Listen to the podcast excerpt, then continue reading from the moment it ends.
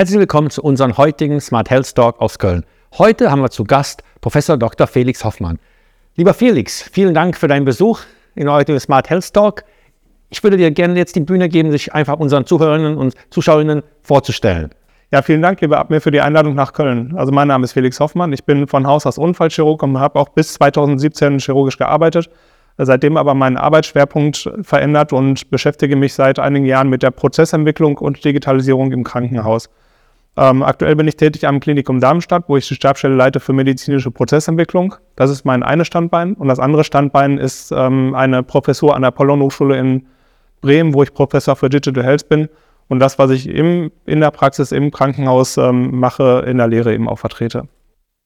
Ähm, Felix, sehr, sehr interessanter Lebenslauf. Als allererstes äh, finde ich immer fantastisch, wenn Leute von OP-Tisch auf die andere Seite wechseln etc., weil man einfach dann sozusagen Erfahrungen mitbringen kann in diesem Bereich, die gar sehr, sehr wichtig sind, die auch normal in der Wirtschaft sind. Man trifft das ja so oft in der Wirtschaft, in anderen Bereichen, aber im Gesundheitssektor war das doch wenig ähm, früher, jetzt Gott sei Dank immer mehr. Jetzt bringst du auch zu deinem heutigen Talk genau diese zwei Perspektiven, die sozusagen das eine, Real Life, was du an den Prozessen in den Kliniken, wo du auch mitgestaltest, und dann das zweite, wo du Leute ausbildest, was Digital Health verändern wird in diesem gesamten Bereich und wo, wo läuft das genau hin. Und ähm, dementsprechend würde ich sehr gerne verstehen, ähm, wie du die Digitalisierung siehst. Wird sie das Gesamte vereinfachen sozusagen halt in diesem gesamten Bereich oder bekommen wir eine Verkomplizierung, wird das ganze Thema sozusagen sich komplett verändern? Genau, also zunächst mal versuche ich eigentlich mittlerweile immer mehr den Begriff Digitalisierung zu vermeiden, weil Digitalisierung eigentlich so ein Buzzword ist, was ganz, ganz viele Facetten hat. Ähm, und eigentlich kann man immer etwas, was man meint, besser ausdrücken, wenn man andere Begriffe wählt. Und ähm, Digitalisierung im Sinne von digitaler Transformation hat in meinen Augen ähm, fünf Handlungsfelder. Und das wichtigste Handlungsfeld des A und O ist eigentlich überhaupt nicht technisch, das ist die Prozessentwicklung, dass man erstmal überhaupt vernünftige Versorgungsprozesse aufbaut, die gut funktionieren und ähm, ähm, möglichst verschwendungsarm sind ähm, und auch ressourcenschonend aufgebaut sind. Und dann kommt im zweiten Schritt natürlich die Technik, Digitalisierung, wenn man es so äh, nennen mag, dass man eben bestimmte Teilschritte automatisiert, dass man natürlich den Prozess mal ähm, standardisiert, dass überhaupt eine ähm, Automatisierung möglich ist und dass Technik verschiedene Schritte unterstützt. Und das sind in meinen Augen die wichtigsten beiden Aspekte in der Digitalisierung. Und wenn das richtig umgesetzt wird, kann das natürlich einen sehr, sehr großen ähm, ähm, Nutzen bringen für die Menschen, die im Gesundheitswesen arbeiten und für die Patientinnen und Patienten. Eine sehr einfache Nachfrage. Wieso tun wir uns mit etwas, was du so mit großer Begeisterung gerade darstellst, wieso tut sich der Gesundheitssektor damit so schwer, das voranzubringen? Das ist ähm, gar keine so einfache Frage. Also ich sehe da mehrere Probleme durchaus. Also Punkt eins ähm, ist jeder Wandel auch immer ein Stück weit schmerzhaft. Also das merke ich in meiner täglichen Arbeit, dass wenn man ein Veränderungsprojekt hat, dann ähm, ist es nicht so, dass das immer auf Gegenliebe stößt, ähm, sondern auch Menschen, die halt grundsätzlich auch offen gegenüber Veränderungen sind, sind erstmal skeptisch, ob das denn, ist das jetzt gut, was kommt oder schlecht und können wir das Alte nicht lassen, haben wir uns dran gewöhnt. Ähm, das zweite ist auch die Regulatorik. Das ist in meinen Augen ein sehr großes Problem, dass eben sehr viel vorgegeben ist. Also im Krankenhaus müssen wir uns an sehr viele Vorgaben gesetzgeberischerseits halten, die uns manchmal unterstützen, aber manchmal eben auch das Leben schwer machen.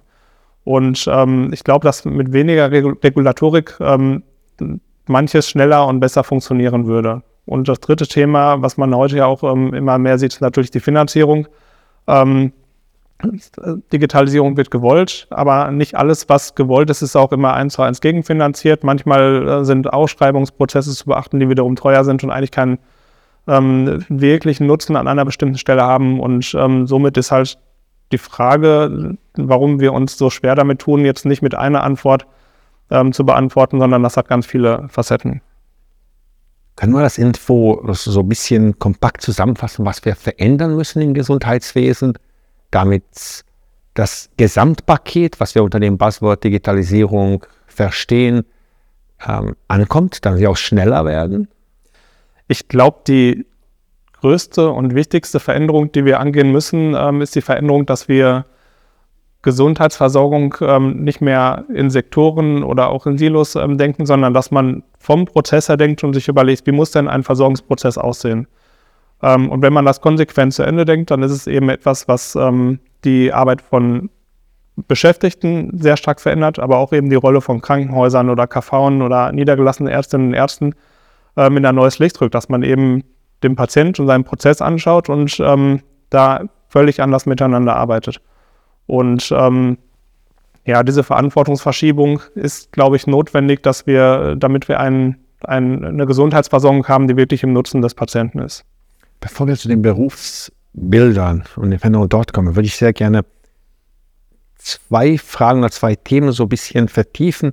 Ähm, das, was du gerade am Ende und auch am Anfang so, so ein bisschen angedeutet hast und angerissen hast, widerspricht ja der Logik des Gesundheitssektors. Das heißt, sich wirklich Versorgungsprozesse anzuschauen. Ich gehe jetzt davon aus, unausgesprochen, auch die Sektoren zu ignorieren, um das Ideale darzustellen. Was glaubst du, wie weit entfernt wir davon sind, dass wir uns wirklich einmal sagen können, dass wir in einer bestimmten Region, nehmen wir Köln, wir sitzen hier, uns eigentlich darüber unterhalten, was ist der beste Prozess, den Menschen beim Knietap zu behandeln? Also wie weit sind wir davon entfernt, dass wir wirklich das, was du gerade so schön reingepasst hast, dass man sich erstmal darüber setzen müsste, was ist der Idealprozess, damit man danach sozusagen das Ganze aufstellt. Wie ist dein Gefühl? Wie weit weg sind wir davon? Wir, also ich, glaube, technisch ähm, ist, ist, sind wir nicht weit weg davon. Also es gilt halt, einige Prozesse umzustellen und dann sind wir da und dann sind eben das genau die Hürden, die uns aber momentan daran hindern. Also manche Dinge sind gesetzgeberischerseits nicht möglich. Ähm, dann fehlt hier und da die Akzeptanz ähm, und das sind so die ähm, ja, Softspots, ähm, die uns das Leben an der Stelle schwer machen. Ähm, bei den Soft, also technisch glaube ich absolut, ähm, gesetzgeberisch sozusagen, dass uns das ähm, stört, aber haben wir das Gefühl, dass wir im Gesundheitssektor als Netzwerk, als die verantwortlich, ich nenne uns mal wirklich alle die Verantwortlichen, ob Industrie, die Leistungserbringer, dass wir verstanden haben, dass die Zukunft kollaborativ ist und nicht wie jetzt sozusagen halt wirklich jeder seinen Sektor mit Mauern abdeckt, zwar erzählt in schönen Marketing-Slides, dass es keine geben soll, dass alles sektorübergreifend, aber eigentlich alle Businessmodelle nicht sektorübergreifend sind. Ich glaube, viele Menschen haben schon verstanden. Auf der anderen Seite gibt es eben aber auch Partikularinteressen, die dem entgegenstehen. Dass, ähm, ähm, dass man natürlich als niedergelassener Arzt Angst hat, wenn Krankenhäuser jetzt ähm, ambulante Behandlungen durchführen, ähm, dass dann die, das eigene Einkommen sinkt. Das kann natürlich passieren, wenn auf einmal das Krankenhaus jetzt einen Großteil der ambulanten Dienstleistungen ähm, ähm durchführt. Ähm, und äh, die sind ja auch berechtigt, die Einwände, dass man eben äh, ähm, schon auch etwas verändert und ähm, auch, auch die Rollen sich ähm, rapide verändern. Das möchte auch nicht jeder Mensch haben. Von daher kann man, glaube ich, sehr viel auf Marketing-Slides schreiben und sagen, wir möchten ein einheitliches Gesundheitswesen, aber so die Partikularinteressen, die, die überall vorhanden sind, ähm, die stehen dem schon noch sehr im Wege. Also gibt es jetzt bei diesem Aspekt dessen, da werden oder entstehen gerade neue Berufsbilder, die als Brücke fungieren können, genau das hinzugehen, genau dieses Buzzword Digitalisierung unter dem Verständnis, wie du das so wunderschön beschrieben hast am Anfang, ins Land zu bringen, das Gesundheits, äh, den Gesundheitssektor nach vorne zu bringen? Also ich sehe da vier Berufsbilder, die tatsächlich neu entstehen müssen, um, um wirklich eine Transformation hinzubekommen. Also Punkt eins, die Prozessentwicklung, die heute ja mehr oder weniger Zufall, zufällig verteilt ist. Ähm, jeder macht so in seinem kleinen Fürstentum die Prozesse. Das muss aus einer Hand geschehen, dass eben nicht jede Klinik in einem Krankenhaus eigene Prozesse hat, dass nicht jedes Krankenhaus ähm, Prozesse hat, die vielleicht nicht mit den Prozessen der Hausärzte und Hausärzte übereinstimmen. Ähm, und dass man Prozesse ganzheitlich denkt und auch so aufbaut. Ähm, das ist eine äh, Aufgabe, die ähm, beispielsweise Chief Digital Officer ja in immer mehr Krankenhäusern wahrnehmen. Ähm, wenn denn irgendwann mal Behandlungsprozesse oder Versorgungsprozesse aufgebaut sind, dann müssen die auch überwacht werden. Und ich kann den schönsten Prozess auch dadurch zum Erliegen bringen, indem ich ihn überlaste. Wenn jetzt eine Notaufnahme darauf ausgelegt ist, beispielsweise, dass 50 Patienten behandelt werden pro Tag oder pro 24 Stunden, ähm, dann schafft die Notaufnahme vielleicht 70, vielleicht auch noch 100, aber 500 Patienten wird sie nicht schaffen. Und ähm, dennoch ist es eben so, dass die Anzahl der Patienten, die ins Krankenhaus reinkommt, häufig nicht gesteuert wird, sondern das ist mehr nach dem Zufallsprinzip. Da merkt man irgendwann, oh, die Betten sind voll und es kommen immer noch mehr Patienten. Und das lässt sich mit einer sehr, sehr großen Vorhersagekraft steuern. Deshalb ist so Prozesssteuerung, Prozesskontrolle und auch Kapazitätsmanagement eine wichtige zweite Berufsgruppe, ähm, ähm, die ich im Gesundheitswesen sehe. Datenmanagement, ganz wichtig. Ähm, die Daten werden irgendwo erhoben. Und ähm, momentan ist das ein Thema, was ja auch bei einzelnen Abteilungsverantwortlichen im Krankenhaus liegt. Also ich als Assistenzarzt ähm, habe von, von meiner Oberärztin damals gelernt, wie ich eine Anamnese zu machen habe und was ich fragen soll und was ich nicht fragen muss. Und ähm, dann kam der Oberarzt und der hat das wieder anders gesehen und hat mir andere Sachen gesagt. So, und an der Stelle gibt es halt keinen Standard. Und dann, und, und das, was ich ähm, gefragt und dokumentiert habe, habe ich sowieso in Prosa dokumentiert. Und das ist auch nicht mehr zeitgemäß. Also das, was wir an Daten erheben, was dokumentiert wird, muss standardisiert und interoperabel ähm, dokumentiert werden. Und dafür brauchst du eine Datenverantwortung in jedem Gesundheitsunternehmen, die das sicherstellt. Naja, und dann haben wir natürlich sehr, sehr viel Wandel. Ähm, das führt immer zu Konflikten und immer zu, zu, zu Reibungsverlusten. Ähm, und um das aufzufangen, habe ich ähm, vor einiger Zeit eine sehr ähm, schön klingende Berufsgruppe kennengelernt, die Organisationsfloristik. Ähm, du hast ja auch sehr viele Blumen hier und ähm, in dem Unternehmen ist aber die Organisationsfloristik nicht dafür da, die Blumen zu pflegen, sondern die Menschen zu pflegen, dass jeder Mensch sich gut entwickelt und gedeiht. Und wenn eben Konflikte irgendwo auftreten, was in einem Change-Prozess unweigerlich immer der Fall ist, ähm, dann werden ganz gezielt dort die Konflikte eben auch ähm, gelöst. Das ist eine sehr sympathische Berufsgruppe und die ergänzt das Ganze, finde ich wunderbar. Wie, wie ist dein Gefühl, wie sind diese Berufsbilder, also kommen die an? Werden die sozusagen auch, also hast du das Gefühl auch bei euren Studenten, dass das ein Ziel sein wird, einer dieser vier Berufsbilder zu bedienen? Äh, da bin ich mir ganz sicher. Also einige von meinen Studierenden sind schon in einem solchen Beruf tätig. Ähm, für andere ist das ganz sicher auch eine Option. Und ähm, ich weiß jetzt natürlich nicht, in welche Richtung sich meine Studierenden entwickeln werden. Ähm, aber dass ähm, ein großer Bedarf in dem Bereich bestehen wird, äh, da bin ich mir ganz sicher. Also von den 2000 Krankenhäusern in Deutschland wird jedes Krankenhaus diese Transformationsexpertise brauchen. Das heißt, irgendjemand muss die Prozesse ähm, im Blick haben, irgendjemand muss den Transformationsprozess dieses Projekt leiten, irgendjemand muss sich um die Daten kümmern und ähm, das sind eben äh, Themen, die man personell abbilden muss. Ob das jetzt eine Person macht oder mehrere, sei mal dahingestellt, aber ganz sicher bin ich der Auffassung, dass wir da mehrere tausend Fachkräfte brauchen, die genau das können. Gerade bei dem Thema, also dieser medizinische Prozess, also das medizinische, äh, sozusagen halt die Meinungsbildung oder die äh, Ausbildung im Beruf und die Datenhoheit ähm, und die Datenqualitätssicherung ähm, in diesen Bereichen, sind das Sachen, die du siehst auch im Bereich eines Chief Medical Officers oder ein Chief Data Officer, die ja sozusagen ja auch keine so verbreiteten Berufsbilder im Moment sind, aber oder ist das eher ein Randthema? Also die Datenverantwortung, die ich, ähm, die ich gerade genannt hatte, die würde ich schon durchaus da sehen. Also das, es kommt ja nicht darauf an, wie ich sie jetzt nenne. Also ich kann mir zig Begriffe ausdenken, wie ich einen Beruf nenne. Und ähm, es gibt Krankenhäuser, in denen ein Chief Medical Information Officer Datenverantwortung trägt. Ähm, so ein, so ein neuer, neuerer Begriff, der sich gerade durchsetzt, ist Health Data Officer. Ähm, aber diese Datenverantwortung muss eben zentral und auch ähm, personell abgebildet werden im Krankenhaus. Bei dieser, ich würde gerne äh, äh, einmal kurz da bleiben, ja. weil mir einfach deine Meinung interessiert. Bei dem Datenverantwortung mhm. fällt immer auf, dass wir Medizin reden oder Gesundheit. Äh, ist es in deinem Bild auch, dass es eine ärztliche, pflegerische, ausgebildete Person sein muss? Ich finde, ja, es geht ja wirklich um Gesundheitsdaten. Also es geht ja nicht nur darum, ähm, wie speichere ich das. Ich bin selber kein Informatiker, das wirst du mir besser sagen können. Aber es geht ja darum, was frage ich denn jetzt den Patienten? Und das muss man ja auch verstehen. Wenn ich eine Anamnese erhebe und frage, ähm, wie weit ist denn die Gehstrecke, die du schmerzfrei laufen kannst, dann ist es ja eine medizinische Frage. Ähm, und um das halt wirklich ähm, korrekt dokumentieren zu können, muss ich halt zumindest mal verstehen, wovon ich spreche. Ne, von daher sind, ähm, was was das Datenmanagement betrifft, äh, medizinische Grundkenntnisse wichtig. Und die sind ja eigentlich den gesamten Prozess ja schon wichtig. Wie stellen wir jetzt, jetzt reden wir natürlich über die Datenhoheit, die Daten sozusagen in einem bestimmten, in einer Organisation. Jetzt hat die Organisation, bei also sozusagen halt dem ähm, stationären Bereich, ähm, der sehr, sehr viele Zuweise hat, die aus dem kleineren Bereich wie denken wir das gesamte Sektor übergreifend und stellen sicher, dass die Datenqualität, dass, also wenn ein Arzt etwas fragt, dass das in der gleichen Qualität ist, dass es in der gleichen ankommt. Also wie, wie ist dieser Gedanke dort verankert?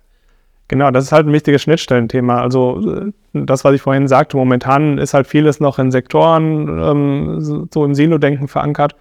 Ähm, und wenn eine Abteilung, eine Klinik im Krankenhaus beispielsweise gut organisiert ist ähm, und der Patient aber diese Abteilung verlässt und woanders hin muss, dann entstehen da Reibungsverluste. Das ist im Kleinen so, das kann auch im Großen so sein, wenn ich jetzt äh, das Krankenhaus verlasse und einen anderen Sektor betrete oder auch wenn ich Deutschland verlasse und in ein anderes Gesundheitssystem gehe, ähm, entstehen Reibungsverluste. Und um die bestmöglich zu minimieren, braucht es in meinen Augen eben zwei Punkte. Punkt eins, ähm, dass man eben auch die Prozesse interoperabel gestaltet, dass halt der Niedergelassene weiß, welchen Prozess ähm, muss ich denn jetzt bearbeiten und an welcher Stelle stehen wir denn gerade. Ähm, das ist häufig unklar, weil auch manchmal der Brief gar nicht mit dem Patienten geht, sondern erst zwei Wochen später kommt.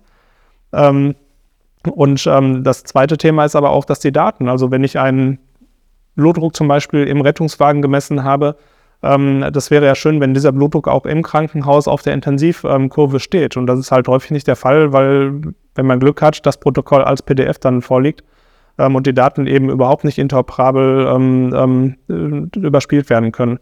Wenn wir das haben, also einmal eine Klarheit darüber, welchen Versorgungsprozess ähm, muss ich denn jetzt gerade bearbeiten und ähm, die Daten, die im Versorgungsprozess anstehen, dass die ähm, übermittelt werden können und auch von allen verstanden werden. Dann sind wir eigentlich an der Stelle, dass man davor keine Angst, Angst mehr haben muss.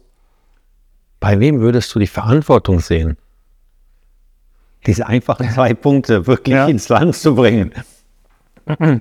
Also die, was die Prozesse betrifft, ist es eigentlich eine fachgesellschaftliche Aufgabe. Also wenn es darum geht, ähm, einen Behandlungsprozess für eine bestimmte Erkrankung oder Verletzung festzulegen, dann müssen das die Menschen machen, die eben die fachliche ähm, ähm, Expertise besitzen und ähm, unter Zuhilfenahme, natürlich von Evidenz. Und die brauchen aber natürlich Unterstützung, ähm, auch von, von Menschen, die die Prozessperspektive verstehen, die eben auch wissen, wie kann ich denn einen Versorgungsprozess ähm, aufbauen, ähm, sodass der wirklich ähm, sinnvoll nacheinander gestaltet ist. Und eigentlich ist das, was in Leitlinien abgebildet wird. Ähm, die Leitlinien liegen auch häufig schon vor, aber wir kriegen das halt selten ähm, so wirklich eins zu eins in die Versorgung bei uns dann einer dieser Probleme, die wir vorhin angesprochen haben, ob es die Finanzierung ist, die Sektor ganzen Partikularinteressen mhm. äh, so ein bisschen ähm, hindern. Oder auch weil die Informationen nicht vorliegen. Ja, also es kann ja sein, dass die Leitlinie da ist und ich stehe aber am Patientenbett und habe die Leitlinie nicht auswendig gelernt, weil es mittlerweile auch sehr viele davon gibt. Und ähm, an der Stelle kann natürlich ähm, so eine elektronische ähm, Workflow-Unterstützung helfen, dass ich halt an der Stelle erinnert werde, guck, bei dem Symptom, bei der Diagnose musst du jetzt das tun. Ähm, und ich vergesse nichts. Bin froh, dass jetzt nicht so diese, das nächste Buzzword gefallen ist. ChatGTP macht das für uns. also dem frage ich und der macht das. Aber KI sicherlich und ähm, Datenverfügbarkeit mhm. Kann auf ein ganz anderes Level gehoben werden.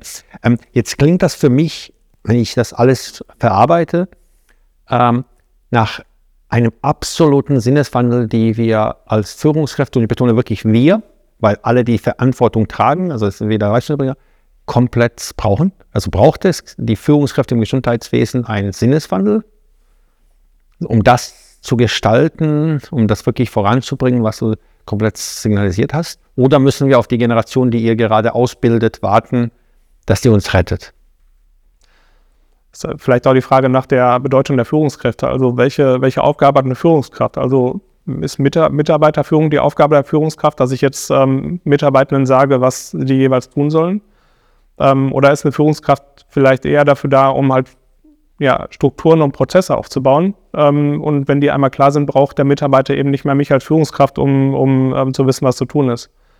Ähm, und da gibt es einige interessante Unternehmen, die ähm, da neue Wege gehen, dass eben ähm, die Führungskraft letztendlich Organisationsentwicklung betreibt, dass, die, dass das Team sich aber innerhalb der einmal ähm, bestehenden Prozesse selbst führt. Und damit ist der auch ein Wandel in, verbunden der Führungskraft. Also was macht eine Führungskraft?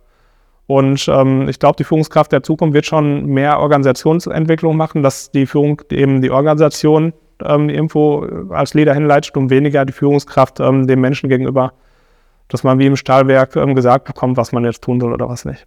Jetzt bist du ein ausgebildeter Arzt, der die Strecke gegangen ist, der Gesamtausbildung und auch in den Kliniken, sozusagen halt die Real Life äh, sozusagen äh, eingetroffen hat. Wie weit sind wir in dem Leistungserbringer bei der Ausbildung davon entfernt? Also Unternehmer kann, kann ich beantworten, sozusagen, welche Möglichkeiten wir im Unternehmen haben, das zu verändern, etc. Aber wie weit sind die Gesundheitsberufe davon entfernt, dass das schon in das Berufsbild ankommt? Ich glaube, das kann man gar nicht so pauschal sagen. Es gibt natürlich ähm, Teams, die sind ähm, solche Wegstrecken schon gegangen. Also in Aschaffenburg gibt es ja jetzt auch ein ähm, Modellprojekt, was genau das ausprobiert. Ähm, in Dortmund kenne ich ein Projekt, ähm, die schon deutlich weiter sind, wo das auch gut funktioniert. Ähm, andere Teams sind noch keinen Schritt in diese Richtung gegangen und die müssen natürlich einen viel weiteren Weg gehen.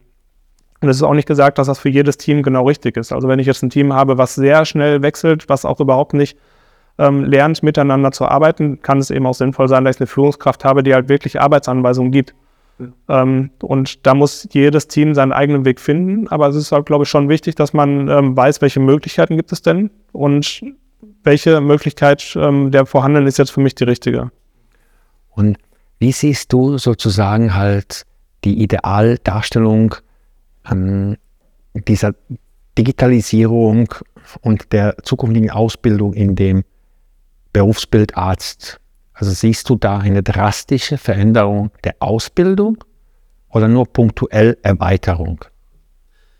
Ähm, naja, also ich hatte ja vorhin gesagt, es gibt fünf Handlungsfelder für die digitale Transformation und ich glaube, das muss auch zwingend gelehrt werden. Ähm, nämlich einmal, dass ein Arzt wirklich ein Prozessverständnis entwickelt. Zweitens, dass ein Arzt auch weiß, welche technologischen Möglichkeiten habe ich denn. Also kein Arzt und keine Ärzte muss programmieren können. Ähm, da kann man sich spezialisieren, wenn man das möchte, aber es muss halt klar sein, welche Technik steht mir zur Verfügung und wie kann ich denn ähm, die Technik bestmöglich im Sinne meiner Patientinnen und Patienten einsetzen. Das dritte Thema, ähm, Führung ist sicherlich etwas, was man nicht am ersten ähm, ähm, Arbeitstag ähm, durchführt, aber letztendlich geht es auch darum, dass man weiß, welche Möglichkeiten Teams zu führen habe ich dann als Arzt, weil da kommt man ja auch sehr schnell dran, dass man im OP oder im Schockraum, in der Notaufnahme dann vielleicht doch mal sehr schnell Teamleader wird und auch Führungsaufgaben ähm, übernimmt. Und das sollte auch schon im Studium abgebildet werden. Und dann das Qualifizierungsthema, wie, wie kann ich andere Leute qualifizieren? Das sehe ich ehrlich gesagt nicht im Medizinstudium. Das ist ja eher so der Bereich, wo, wo man selber qualifiziert wird. Ähm, und so Unternehmensgestaltung ist, glaube ich, auch eher ein Bereich, der weiter weg ist davon. Aber so die drei Themen Leadership, ähm, Technologie und ähm, Prozessentwicklung, das sollte schon in der ärztlichen Ausbildung verankert sein. Das heißt im Endeffekt, dass wir nicht schon wieder den gleichen Fehler machen, dass wir so viele Ärzte sozusagen als ausgebildete, fantastische Mediziner, die dann in die Selbstständigkeit gehen müssen, ohne jemals was von BWL gehört zu haben und dann dementsprechende Praxis mit 20, 30, 40 Mitarbeitern betreiben und das ohne hingehen. Also finde ich sehr, sehr gut. Ähm, ist dort dein Gefühl, dass sich die Universitäten soweit öffnen, genau das zu tun? Weil ich glaube, dass das an den jungen Leuten, ob man jetzt einen 20, 20-Jährige ausbildet in anderen Bereichen in der Medizin, oder die sind genauso affin, die, also da, da gehen ja nicht Leute, die nicht affin sind. Alle, haben, also sind die Digital Natives weit weg. Also sehen wir, dass, dass die Universitäten sich öffnen genau zu diesen Thematiken. In der Lehre ähm, sehe ich schon Ansätze. Also da gibt es Ansätze, auch sowas im Studium zu verankern. Ähm, was die Arbeit in Universitäten betrifft, ähm, ich, ich, möchte mich gar nicht festlegen. Also ich kenne äh, Krankenhäuser oder auch Gesundheitsunternehmen insgesamt, die da sehr innovative Wege gehen. Ähm, ich würde jetzt nicht sagen, dass das unbedingt ähm, eher die Universitäten sind. Das ist, glaube ich, da durchwachsen, dass ähm, so ein ganz großes Universitätsklinikum natürlich auch so tradierte Strukturen hat, die auch schwer, die auch schwer sind zu verändern. Also ich war gar nicht bei den Universitätskliniken oder bei Großleistungszentren, ja. sondern wirklich bei den Ausbildungsuniversitäten ja. sozusagen halt, wo die Ärzte ausgebildet werden, weil es muss ja als erstes in der Lehre ankommen. Das ist ja das Erste, was wir ja anbringen müssen. Ja. Also gar nicht in diesem Bereich. Es muss als erstes in die frühen Semester, damit das auch wirklich ankommt. Ja, da, da läuft gerade für den ähm, Lehrzielkatalog Medizin läuft gerade eine Überarbeitung oder so oder ja, so, so eine Impulsphase, um da Veränderungen reinzubringen. Das ist natürlich sehr träge. Ich glaube, die nächste Veränderung ist für 2025 geplant. Die wird auch, glaube ich, nicht sehr groß werden. Ähm, und bis halt das, was wir heute hier besprechen, wirklich in den Lehrplänen verankert ist, da können auch mal wirklich ein paar Jahre vergehen. Ähm, Aber so im Wahlpflichtbereich passiert halt total viel. Es gibt halt so freiwillige Angebote ähm, ähm, in vielen Universitäten, dass, dass man eben sich äh, solche Angebote dann auch ähm, nutzen kann, ohne dass sie jetzt sofort verpflichtend sind. Und damit kann man natürlich auch schon mal ähm, Impulse setzen. Ja, das ist äh, sehr gut zu hören in diesem Bereich. Ähm, wenn du in die Zukunft blickst und an Gesundheitssektor denkst, Standort sozusagen Deutschland, unsere äh, Industrie im Gesundheitssektor, siehst du eher positiv? Siehst du sonnige Zeiten oder ist das eher sozusagen trübe und erwartet uns sozusagen Regen, windige Zeit? Wie siehst du sozusagen die Zukunft? Ich sehe die Zukunft immer positiv. Also ne, ich, ich, ich gebe meinem Bestes, ähm, die Zukunft positiv zu verändern. Wenn ich alles negativ sehe, dann wird es auch nicht besser. Von daher sehe ich grundsätzlich alles positiv. Ähm, aber es gibt natürlich schon auch Herausforderungen, die man angehen muss. Ähm, und ähm, ich versuche auch dort, wo ich denn einen Einfluss habe, etwas zu verändern. Hm, bin sehr froh, äh, die Antwort zu hören, weil ähm, ich führe sehr viele Gespräche, bin in vielen Bereichen und ähm, es ist ein ganz, ganz wichtiger Faktor, das, was du gerade gemacht hast, meiner Meinung nach. Wir sind die, die die Zukunft gestalten jetzt. Also wir können uns hinter keinem verstecken. Also wir müssen versuchen, alle gemeinsam genau das äh, zu verändern. Ich glaube, genau wie du es gesagt hast, wenn jeder von uns versucht, das Bestmögliche zu machen, die Zukunft zu verändern, dass sie auch dementsprechend positiv mhm. sein wird. Jetzt für unsere Zuhörerinnen und äh, Zuschauerinnen ähm, einmal als letztes, letztes Statement sozusagen in diesem ganzen Bereich. Was muss geschehen, dass die Zukunft sonnig ist? Was ist sozusagen das, was du siehst, was wir machen müssen in den nächsten Jahren und wo wir alle gemeinsam, an was wir alle gemeinsam arbeiten müssen. Also Punkt 1, erstmal ein gemeinsames Verständnis davon entwickeln, wie soll denn überhaupt die Zukunft aussehen. Ich erlebe häufig, wenn ich im Krankenhaus Menschen frage, ähm, was stört dich denn alles, dann bekomme ich viele Antworten, hier ist was doof, da ist was doof. Wenn ich frage, wie muss denn alles sein, wie muss denn die Versorgung stattfinden, damit du es gut findest, dann bekomme ich häufig wenig Antworten oder so eine Antwort, dass ähm, alles, was schlecht ist, muss, ähm, ähm, muss weg sein. Und wir brauchen eine positive Zukunftsvision, dass wir uns wirklich eine Vorstellung plastisch haben, wie denn Versorgung in der Zukunft stattfindet. Ähm, daraus abgeleitet ergeben sich dann bestimmte Prozessketten und dann muss die Regulatorik so angepasst werden, dass ähm, die Versorgung bestmöglich unterstützt wird, ähm, so eine Versorgungsstruktur aufzubauen. Das bedeutet natürlich, dass man eben auch ja, Gewohnheiten, dass man Strukturen aufbricht und neu aufbaut. Ähm, das bedeutet auch, dass hier oder da Schmerzen entstehen. Aber das ist in meinen Augen das Wichtigste, dass man eine Vision aufbaut, mit der man in die Zukunft schauen kann. Ähm, und wenn man die Vision einmal hat, dann kann der Rest von, von alleine folgen. Wer Visionen hat, muss nicht zum Arzt. Weil der Arzt gestaltet die Vision jetzt. Also sehr, sehr gut. Ähm, lieber Felix, ich möchte mich wirklich bedanken für dieses fantastische Gespräch.